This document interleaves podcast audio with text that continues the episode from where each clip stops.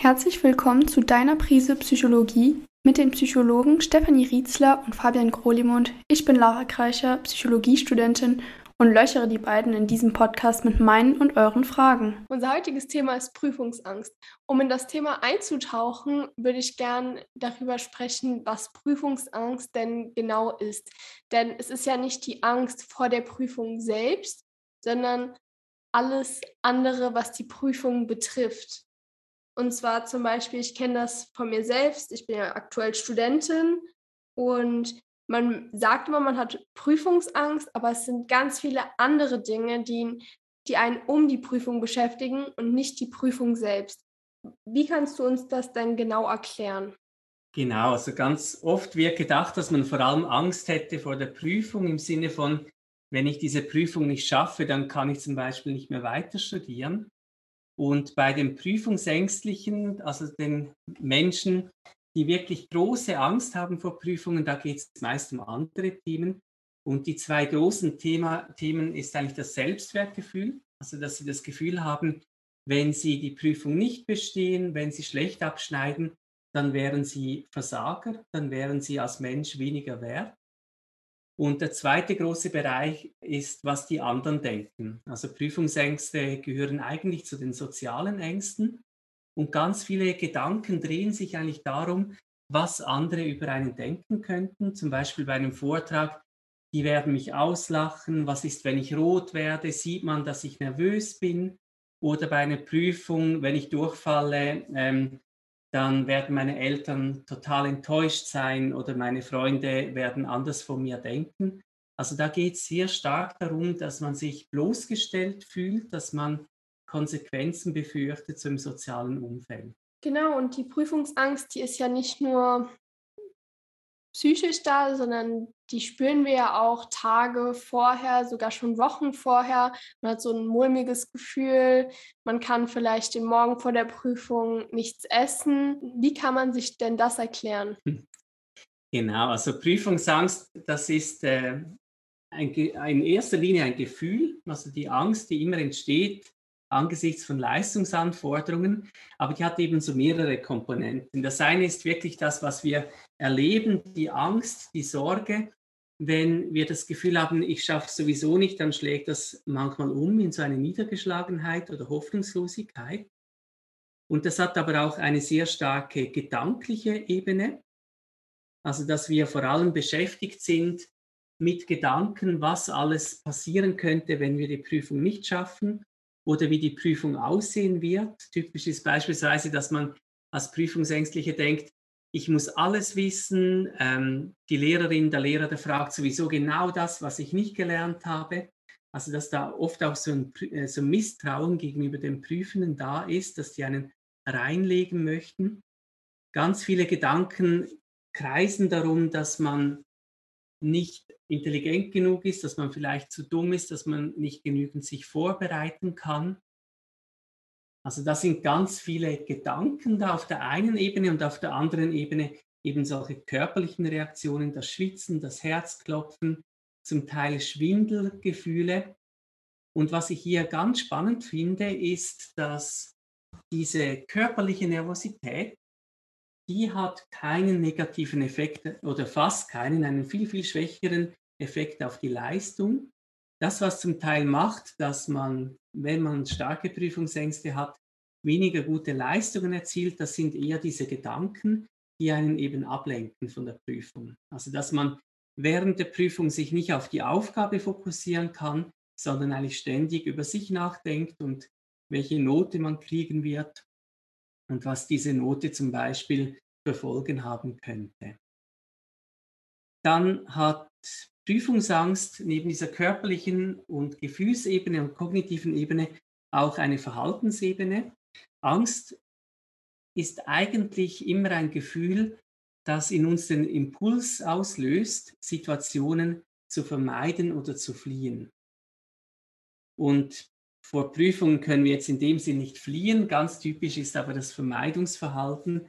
Also, dass man versucht, ähm, zum Beispiel nicht zur Prüfung zu gehen. Das ist vor allem dann im Studium der Fall. Also beispielsweise, dass man sich nicht anmeldet für die Prüfung, weil man sich solche Sorgen macht oder dass man Arbeiten nicht abgibt, weil man Angst hat vor der Bewertung. Oder im kleineren, dass man diese, ähm, das Lernen zum Beispiel teilweise vor sich herschiebt oder auch den Gedanken an die Prüfung versucht immer wegzudrücken. Bei Vorträgen finde ich es noch spannend, dort kann man auch vermeiden, indem man eine Situation schafft, wo quasi nichts passieren kann. Also ich will zum Beispiel vermeiden, dass ich plötzlich nicht mehr weiter weiß. Also schreibe ich alles auf und verstecke mich hinter dem Blatt und lese alles ab. Oder ich lerne es Wort für Wort auswendig, damit ich ganz sicher nicht improvisieren muss. Also das sind zum Teil auch Vermeidungsstrategien, dass man über diese Möglichkeiten versucht, mehr Sicherheit zu gewinnen. Also du hast ja gerade davon gesprochen, dass die Gedanken einen oft beeinflussen bei der Prüfung. Und ich glaube, da steckt man in so einem kleinen Teufelskreis fest, weil die Gedanken haben wir immer, und zwar beim Lernen und eben in der Prüfung. Wie kann man denn diesen Teufelskreis durchbrechen? Also ich finde, da ist es eben sehr hilfreich, wenn man weiß, dass die körperlichen Symptome eigentlich kein Problem sind. Da gibt es auch spannende Studien dazu, dass man zum Beispiel Vortragsängstliche verglichen hat mit Rednern, also die das gerne machen und berufsmäßig, und dann zum Beispiel die Pulsfrequenz anschaut. Und man sieht auch bei den Profirednern, dass vor, dem, vor der Rede dann wirklich der Puls hochgeht. Aber die Profis, die interpretieren das anders. Also die Profis, die heißen das eigentlich willkommen. Die sagen ja, das ist dieses Lampenfieber, das Adrenalin, das ähm, bringt mich zu, das spornt mich zu Bestleistungen an. Und dann haben die einen ganz anderen Umgang mit diesen körperlichen Empfindungen. Und bei den Prüfungsängstlichen ist es ganz häufig so, dass sie so in einen Teufelskreis geraten. Also sie spüren zum Beispiel das Herzklopfen und dann wird das katastrophisiert oh Gott, mein Herz klopft, jetzt geht das wieder los, gleich fällt mir nichts mehr ein.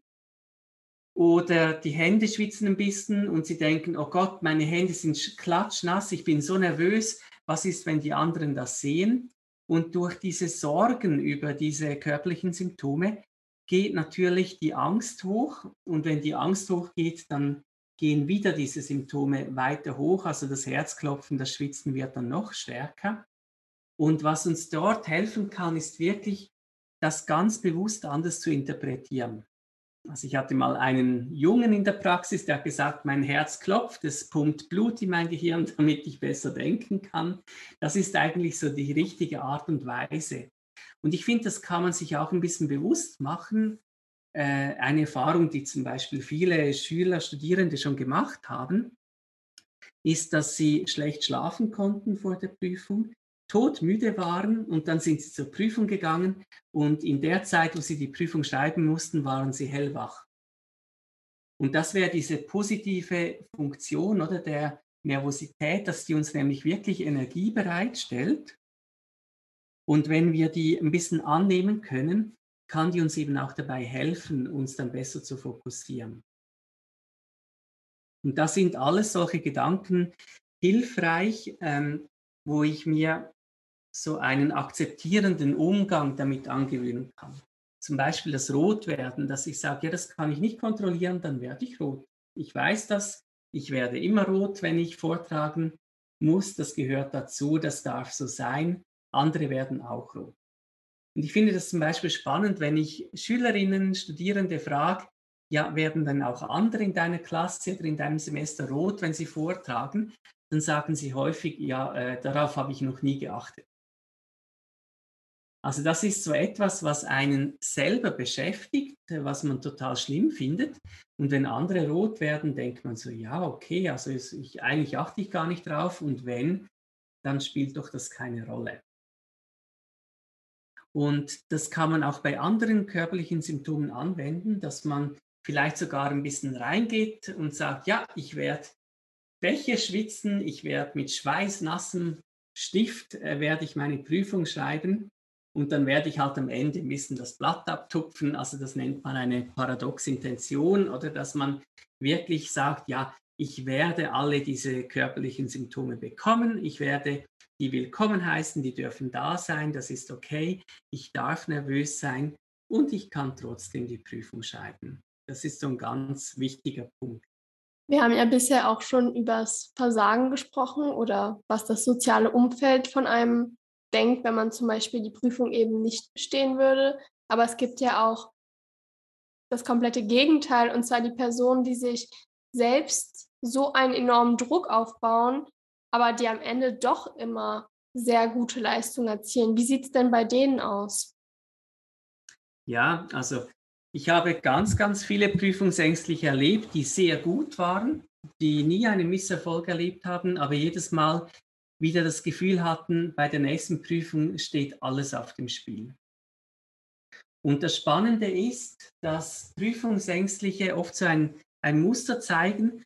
Also sie unterschätzen oft ihre eigene, eigene Leistungsfähigkeit oder die Selbstwirksamkeit. Sie haben zum Beispiel das Gefühl, ich kann das sowieso nicht, ich bin eh zu doof.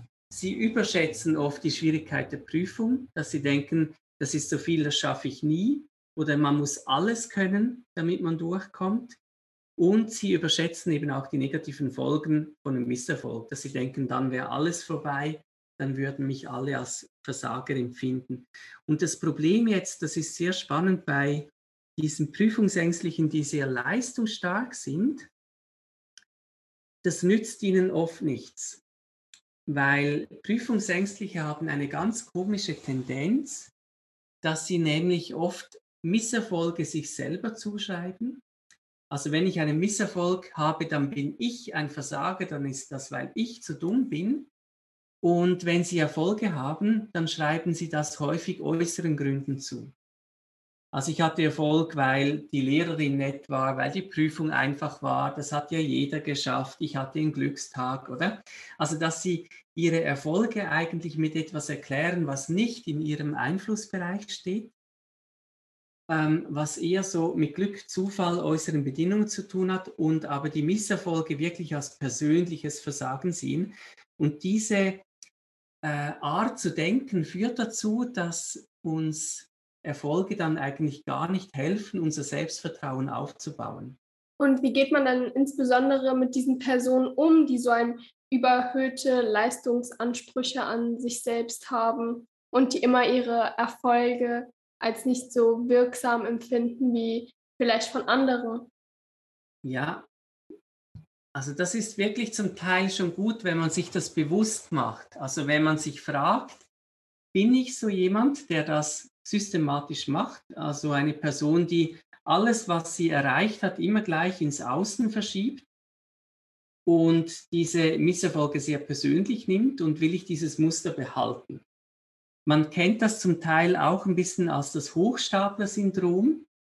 Also das sind Menschen, die sehr gute Leistungen erbringen, aber immer das Gefühl haben, dass sie wie eine Art Betrüger sind und dass irgendwann sie entlarvt werden. Und dieser erste Misserfolg, den sie dann haben, der würde sie eben entlarven und allen, aller Welt zeigen, dass sie eigentlich nichts können.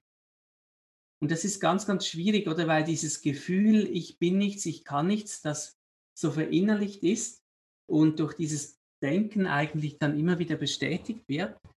Und da kann man ein bisschen anfangen. Also wenn ich zum Beispiel eine Schülerin, einen Schüler habe, der so denkt, ja, das war Glück, oder? Also, dass ich zum Beispiel die Lehre, äh, Lehrabschlussprüfung oder das Abitur, Matura geschafft habe, das war Glück. Dann kann man ein bisschen genauer reinfragen. Also, das heißt, ähm, ich weiß nicht, du deine Matheprüfung gewürfelt? Also, wie bist du denn genau vorgegangen? Was verstehst du genau unter Glück? Und dann merkt man zum Beispiel, dass man solche umfangreichen Prüfungen einfach nicht mit Glück machen kann. Es ist absolut unmöglich, dass man, ähm, man kann vielleicht Glück haben beim Aufsatzthema, aber man kann nicht aus Glück heraus ähm, einen guten Aufsatz schreiben. Da steckt immer irgendwie Kompetenz dahinter. Und das ist hilfreich, da wirklich mal genauer nachzudenken. Also welche Kompetenzen habe ich eigentlich gebraucht, um diese Prüfungen zu schaffen, die ich bisher geschafft habe. Ja, irgendwie scheine ich doch in der Lage zu sein, zum Beispiel ähm, Inhalte zu lernen, nachzudenken, ähm, bei Mathematik, Physik irgendwie ähm, solche Ablaufschemata nachzuvollziehen, etwas ausrechnen zu können. Ich, ich habe ja nicht diese Prüfungen alle gewürfelt. Und dann nachzuschauen, welche von diesen Fähigkeiten helfen mir bei der nächsten Herausforderung. Und das andere finde ich, da geht es eben auch darum zu sagen, ja, aber ein Misserfolg, der kann auch ein bisschen Pech sein. Genau da, oder kann man eben eigentlich auch, warum, wenn jetzt zum Beispiel die beste Freundin durch die Prüfung fallen würde, wie würdest du es erklären? Und da haben oft die Prüfungsängstlichen dann andere Erklärungsmuster, dass sie zum Beispiel sagen, ja, vielleicht hat sie sich falsch vorbereitet, vielleicht hat sie sich zu wenig mit den Lernzielen auseinandergesetzt, vielleicht ist etwas anderes gekommen, vielleicht hatte sie an der Prüfung einen schlechten Tag, vielleicht hat sie zu spät angefangen mit dem Lernen. Also da finden Sie dann durchaus andere Gründe und dann kann man ein bisschen nachfragen, ja, könnten die auch für dich gelten? im Sinne von Prüfungen sind kein Intelligenztest. Oder? Also klar ist das ein bisschen etwas, was mit reinspielt. Dem einen fällt es leichter, dem anderen schwerer. Aber es gibt ganz vieles, was den Prüfungserfolg mitbestimmt. Zum Beispiel, ob einem die jeweilige Prüfungsart liegt, ob man äh, sich für das Thema interessiert, ob man an die richtigen Lerntechniken hat und so weiter.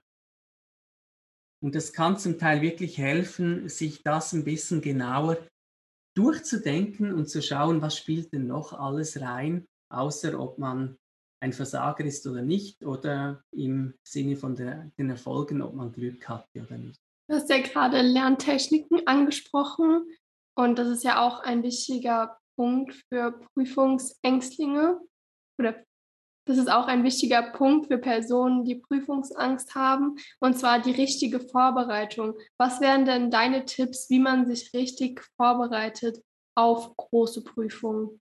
Ich fange vielleicht kurz bei den Vorträgen an, weil da, dort sehe ich immer eigentlich die größten Fehler bei den Prüfungsängstlichen. Ich habe das schon angesprochen. Sie lernen, sie schreiben oft wirklich den ganzen Text, den sie sagen wollen, aus und lernen das auswendig. Und das dauert natürlich wahnsinnig lang, also das braucht sehr viel Zeit. Und das Problem ist ähm, einerseits, dass wir dann dazu neigen, diesen auswendig gelernten Text runterzurattern in einer Wahnsinnsgeschwindigkeit und dass diese aufgeschriebenen Texte oft von der Satzkonstruktion her viel zu kompliziert sind. Das heißt, das Feedback ist dann oft, du hast zu schnell gesprochen und Mach nicht so komplizierte Sätze, es war schwierig, dich zu verstehen. Das größere Problem ist aber, wenn ich etwas auswendig lerne, als wäre es ein Gedicht, dann kriege ich immer so eine zweite Stimme im Kopf, die mich kommentiert. Oh nein, jetzt hast du einen Satz vergessen. Jetzt hast du den, jetzt hast du da irgendwas ausgelassen. Das hast du doch gar nicht so aufgeschrieben, oder? Also quasi eine Stimme, die kontrolliert, ob ich es wirklich ganz genau so mache, wie ich es vorbereitet habe. Und das bringt mich wahnsinnig raus. Etwas, was Prüfungsängstliche dann oft sagen, ist, ich, ich stand wie neben mir.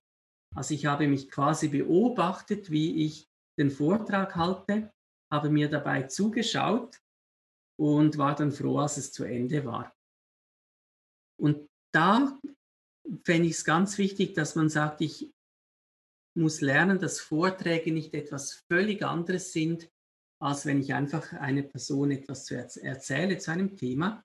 Ich mache mir Folien mit Stichworten oder Karten und dann kann ich zum Beispiel einfach mal im Sitzen zuerst auf Mundart, Schweizerdeutsch oder was ich spreche, ähm, einfach mal grob erzählen, um was es geht. Und dann kann ich vielleicht aufstehen, ein bisschen rumlaufen und das nochmal erzählen. Dann kann ich das in Hochdeutsch machen und mich langsam so dem Vortrag annähern und lerne mich mit Stichworten wohlzufühlen. Und ich kann dann zum Beispiel auch solche Gedanken wie, was ist, wenn, wenn ich den Faden verliere? Oder dass ich das zu Ende denke und zum Beispiel weiß, ja, wenn ich den Faden verliere, dann schaue ich halt auf meine Stichwortkarte nach, was der nächste Stichwort ist und, und steige wieder ein. Und dass man zum Beispiel auch merkt, ja, da darf eine Pause entstehen, das ist eigentlich gar kein Problem. Das passiert ja meinen Lehrkräften auch. Bei größeren Prüfungen, da finde ich es immer sehr wichtig, dass man die Sache vom, vom Ende her denkt. Also was muss ich am Ende können, damit ich diese Prüfung bestehe? Und dort sehe ich eben oft, dass gerade die Prüfungsängstlichen, weil sie die Prüfung so stresst, sich nicht damit auseinandersetzen, wie geprüft wird. Und zum Teil eben auch den effektivsten Formen des Lernens aus dem Weg gehen. Also beispielsweise bei Abitur, Matura haben oft mündlich Prüfungen, also zum Beispiel im Fach Deutsch oder dass ich ein Buch habe und dass ich dazu Fragen beantworten muss und dass zum Beispiel Prüfungsängstliche sich dann ganz intensiv mit dem Buch befassen ähm, und den Faust zweimal lesen oder Nathan der Weise zweimal lesen. Und da müsste ich schauen, was muss ich denn am Ende eigentlich können? Ich werde da reinkommen, ich werde Fragen bekommen, eine Textstelle und ich werde zum Beispiel ein bisschen Zeit haben, mich vorzubereiten. Das, was ich wirklich können muss, ist dann diese Textstelle einzuordnen. Das heißt, ich muss relativ gut kurz zusammenfassen können, um was es in diesem Buch geht. Ich werde wahrscheinlich die Charaktere beschreiben müssen. Ich werde das Werk und den Autor geschichtlich oder von der Epoche her einordnen müssen. Und ich werde vor allem so Schlüsselstellen interpretieren können müssen. Und dann weiß ich zum Beispiel, wenn ich ein Buch habe in Art und Weise, ja, dann werde ich eben wahrscheinlich diese Ringparabel erklären müssen. Und das ist hilfreich, oder wenn ich dann mich auf solche Fragen vorbereite, und zwar mündlich und dann relativ flüssig Antwort geben kann. Und ich habe das auch später an der Uni, als ich Prüfungen abgenommen habe, immer gemerkt, dass zum Beispiel die Studierenden, die mündliche Prüfungen nicht mündlich vorbereitet haben, sondern einfach durch viel Lesen, dass sie dann wahnsinnig Mühe hatten, die Sätze form zu formulieren und dass sie ihr Wissen so zusammensuchen mussten. Wenn ich zum Beispiel Multiple-Choice-Prüfungen habe, dann werde ich ganz anders lernen, als wenn ich offene Fragen beantworten muss. Dass ich zum Beispiel weiß, okay, Multiple-Choice-Fragen, da geht es oft darum zu wissen, ist eine Aussage richtig oder falsch. Und da geht es oft zum Beispiel darum, dass ich gewisse Prozesse oder Unterschiede verstehen muss was ist denn genau der Unterschied zwischen diesen zwei Modellen oder zwischen diesen zwei äh, biologischen Abläufen? Und da kann ich eigentlich bei jeder Folie dann schauen, eignet sich diese Folie für solche richtig-falsch-Fragen und wie würde der, der Dozent mich wohl fragen? Und allgemein geht es wirklich einfach sehr darum, dass man sich mit der Art und Weise, wie geprüft wird, befasst und dann auch ein bisschen zielgerichtet auf diese Prüfung hinlernen. Ich möchte dazu noch sagen, dass ich das eigentlich total schade finde, dass man so machen muss. Es ärgert mich. Also ich fände es eigentlich wahnsinnig schön, wenn man eben genau nicht so lernen müsste.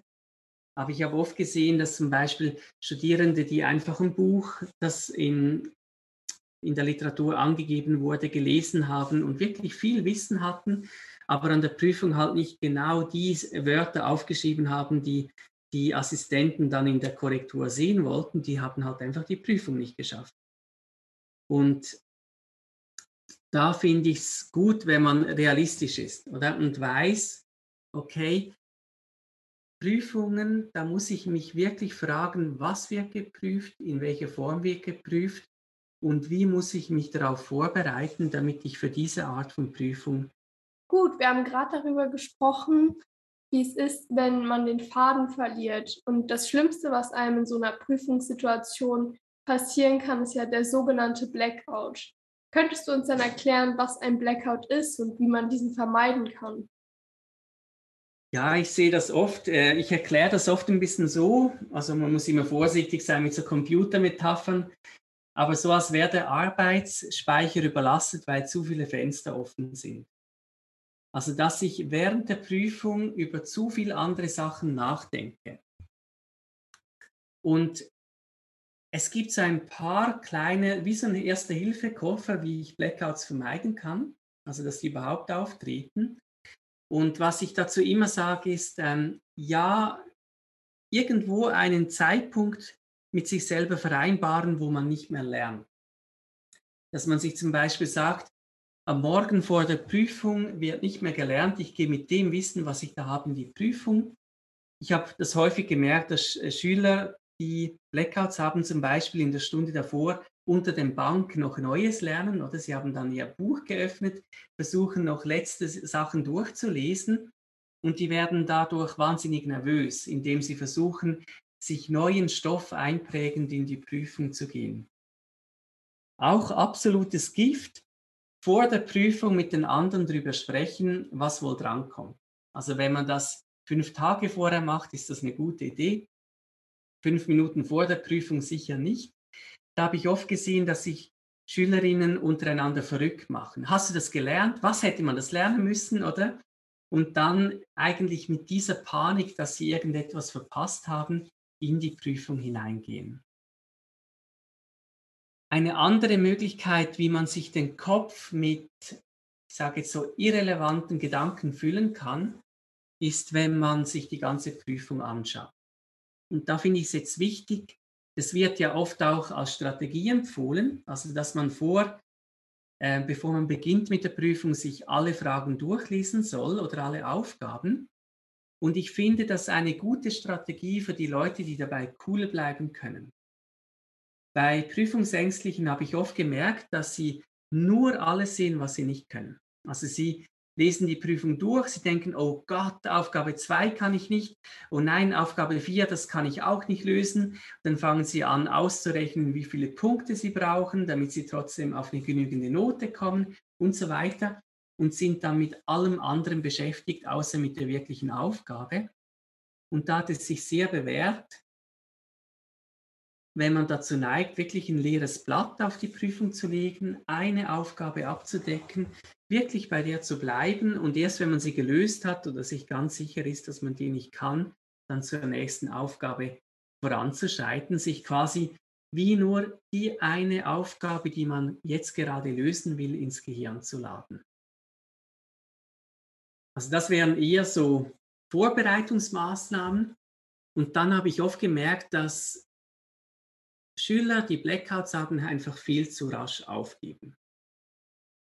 Also auch als, als ich noch Dozent war an der Uni, habe ich das manchmal erlebt, dass gewisse Studierende dann einfach rauslaufen aus der Prüfung nach zehn Minuten, weil sie einen Blackout haben.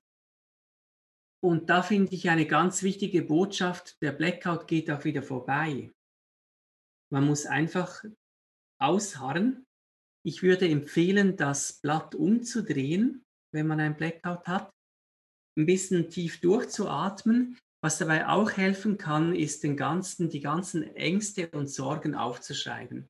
Man nennt das expressives Schreiben. Das ist eine Methode, bei der man wirklich ohne groß nachzudenken, alles aufschreibt, was einem durch den Kopf geht. Zum Beispiel, oh Gott, ich schaffe es nicht, ich bin so ein Blödmann, ich werde das sowieso verkacken, warum habe ich nicht früher angefangen zu lernen und so weiter. Meine Eltern killen mich. Schreibt man alles auf, auf irgendein leeres Blatt. Und was ganz spannend ist, man merkt dann, wie die Anspannung rausgeht. Also wenn man diese Gedanken niederschreibt, dann geht auch so die emotionale Anspannung wieder runter und dann kann man nach fünf oder zehn Minuten das Prüfungsblatt wieder nehmen und weiterschreiben. Ich fand das ganz spannend. In einer Untersuchung haben sie das so gemacht, dass sie den Studierende waren das, glaube ich, haben sie Umschläge verteilt. Bei der einen Gruppe stand eben, dass sie über ihre Ängste die Sie haben vor der anstehenden Prüfung schreiben sollen, zehn Minuten. Die anderen sollten über ein neutrales Thema schreiben, ich glaube, wie sie sich vorbereitet haben. Und das Spannende war dann, dass die Studierenden, die vor der Prüfung zehn Minuten über ihre Ängste geschrieben haben, während der Prüfung weniger Prüfungsangst hatten und dass gerade die sehr Prüfungsängstlichen dann sogar bessere Leistungen erzielt haben. Also das wäre so ein ganz wichtiger Punkt, wenn du Angst hast, versuch nicht das Denken abzuschalten, sondern kümmere dich um deine Angst und verleide Ausdruck. Zurzeit haben 12 Prozent der deutschen Studierenden Beratungsbedarf durch ihre Prüfungsangst. Was würdest du dann explizit dafür empfehlen, wenn man Prüfungsangst hat und man merkt, dass es mehr als bei anderen ist? Also was ich wirklich ganz, ganz wichtig finde, ist, dass man weiß, dass sich Prüfungsängste gut behandeln lassen mit verschiedenen Verfahren. Also ich habe das ganz oft erlebt. Ich habe viele Gruppen gemacht mit prüfungsängstlichen Studierenden und das waren so Gruppentrainings, die fünf Sitzungen umfasst haben. Und das hat sehr, sehr gut gewirkt bei fast allen. Also das lohnt sich absolut, da etwas zu machen. Die meisten Schulen und Universitäten bieten das auch an. Und das lohnt sich, das auch in der Gruppe zu machen. Also ich habe das oft hilfreich erlebt, wenn man zum Beispiel sieht, den anderen geht es genauso wie mir. Ich bin nicht die Einzige, der Einzige, der die sich solche Gedanken macht und sich da austauschen zu können. Ich habe schon gesagt, diese Arbeit an den Gedanken, die ist sehr hilfreich, egal wie man das nennt, ob das jetzt kognitive Umstrukturierung im Rahmen einer kognitiven Verhaltenstherapie ist oder Arbeit an Glaubenssätzen in einem Coaching. Es geht wirklich einfach darum, diese Gedanken sich anzuschauen, zu, sich zu überlegen, ja, macht mich denn eine nicht bestandene Prüfung wirklich zu einem Versager? Was bedeutet das für mich überhaupt, Versager zu sein? Und da kritisch zu prüfen, wie man denkt. Eine andere sehr gut evaluierte Strategie ist wirklich, wenn man sich einfach mit seinen Angstvorstellungen auseinandersetzt. So etwas vom einfachsten, was man dazu machen kann und vom wirksamsten ist die Exposition, bei der stellt man sich einfach diese Prüfungssituation immer wieder vor. Wenn man selber zu viel Angst hat, dann macht man das besser mit Begleitung, also dass man das mit einer Psychotherapeutin, einem psychologischen Berater macht. Aber das geht so, dass man sich zum Beispiel mehrmals hintereinander vorstellt, okay, es ist der Tag der Prüfung, ich komme in die Uni oder wo es auch immer ist, ich gehe den Gang entlang, ich sehe meine Mitstudierenden, Einige sprechen miteinander über die Prüfung. Einige lesen noch in ihren Skripten. Die eine oder andere hört Musik. Und ich stehe vor dem Prüfungssaal. Und jetzt öffnet der Professor, die Professorin öffnet den Prüfungssaal, wir kommen hinein und dann stellt man sich das ganz genau vor, wie man da reinkommt, vielleicht die Tasche deponieren muss, das Schreibzeug mitnimmt, sich hinsetzt, die Professorin vor, vorne noch rumläuft und dann die Blätter austeilt, die Prüfungsblätter und sagt, jetzt können Sie beginnen und man dreht das Blatt um, oder? Und jetzt merken vielleicht, wenn Prüfungsängstliche da sind, schon nur wenn ich diese Situation schildere, dann kommen diese Ängste hoch. Und wenn man das jetzt aber 10, 15 Mal hintereinander macht, und jedes Mal notiert, wie stark war die Angst, dann sieht man sehr, sehr schnell, dass die Angst runterkommt. Also, dass man sich bei den ersten vier, fünf Durchgängen war man vielleicht auf einer neun oder zehn und plötzlich bei Durchgang sechs ist es eine acht und dann eine sieben, eine fünf und plötzlich nach einer Stunde, wo man das ein paar Mal gemacht hat, sagen Studierende, die wahnsinnige Angst hatten, jetzt wird es mir fast langweilig. Und dann sage ich manchmal, gut, dann machen wir es gleich nochmal. Das ist ja wunderbar, wenn Sie diese Situation, die Ihnen so Angst gemacht hat, wenn Sie die nun langweilen. Also wer sich getraut, kann das auch selber machen. Und wer sich das nicht zutraut, der kann das in Begleitung machen. Aber das ist eine ganz, ganz ähm, wirksame Methode. Und da gibt es ganz viele Abwandlungen davon. Also zum Teil wird das je nach Form noch mit Augenbewegung kombiniert oder mit Hypnose und so weiter. Aber im Kern oder beim NLP wird das dann so in Form von einer Kinotechnik gemacht.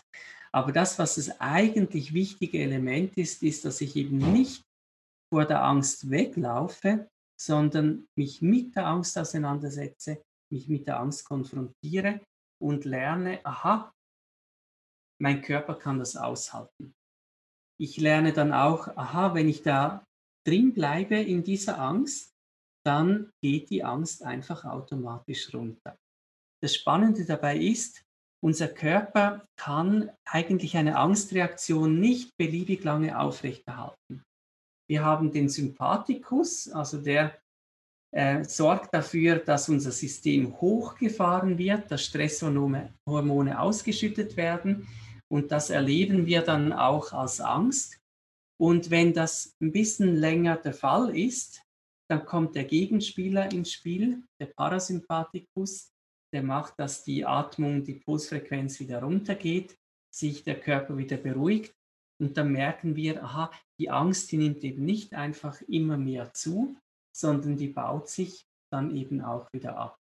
Und wenn wir das mal erlebt haben, ich konnte mir diese Prüfungssituation vorstellen und ich hatte dabei keine Angst mehr, sondern einfach nur so ein bisschen eine Grundnervosität oder eine kleine Anspannung, dann ist das eine ganz, ganz hilfreiche Erfahrung, die wir mitnehmen können und die es uns leichter macht, dann uns mit dieser Prüfungssituation auseinanderzusetzen, da reinzugehen.